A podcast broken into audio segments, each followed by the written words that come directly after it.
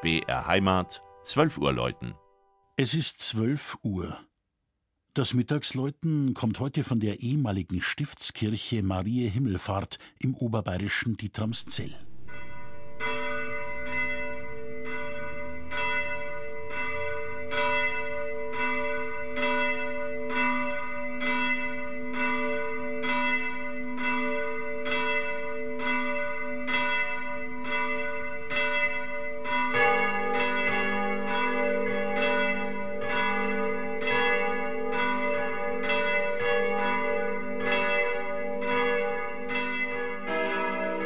In der stillen, von dunklen Wäldern und satten Wiesen geprägten Voralpenlandschaft nördlich von Bad Tölz liegt Dietramszell.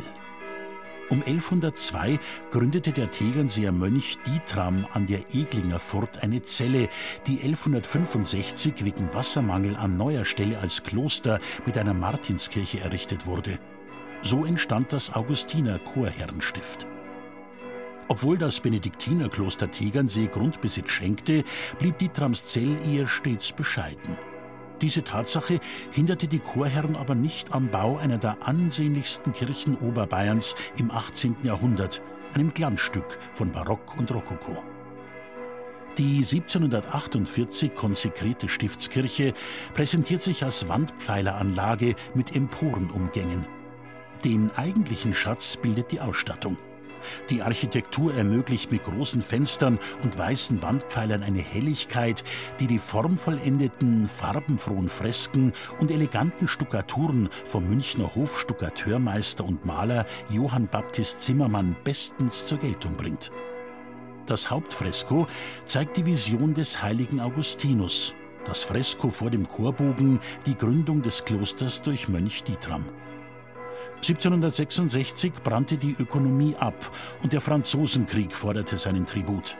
1803 hob der Staat das Kloster auf, der Stiftskirche drohte der Abbruch. 1830 übernahmen zum Glück Salesianerinnen die Anlage, widmeten sich Bildung und Erziehung. Noch heute nutzt eine Schule Teile der Gebäude. Im Kuppelturm schwingen vier Glocken in H, E, Gis und H.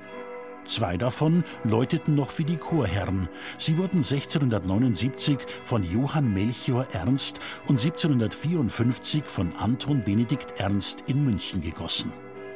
Ein Glücksfall, dass diese Glocken alle Kriegswirren und die Säkularisation überstanden und so klangvoll Zeugnis einer vergangenen klösterlichen Zeit und Kultur geben. Das Mittagsläuten aus Dietramszell von Michael Mannhardt. Gelesen hat Christian Jungwirth.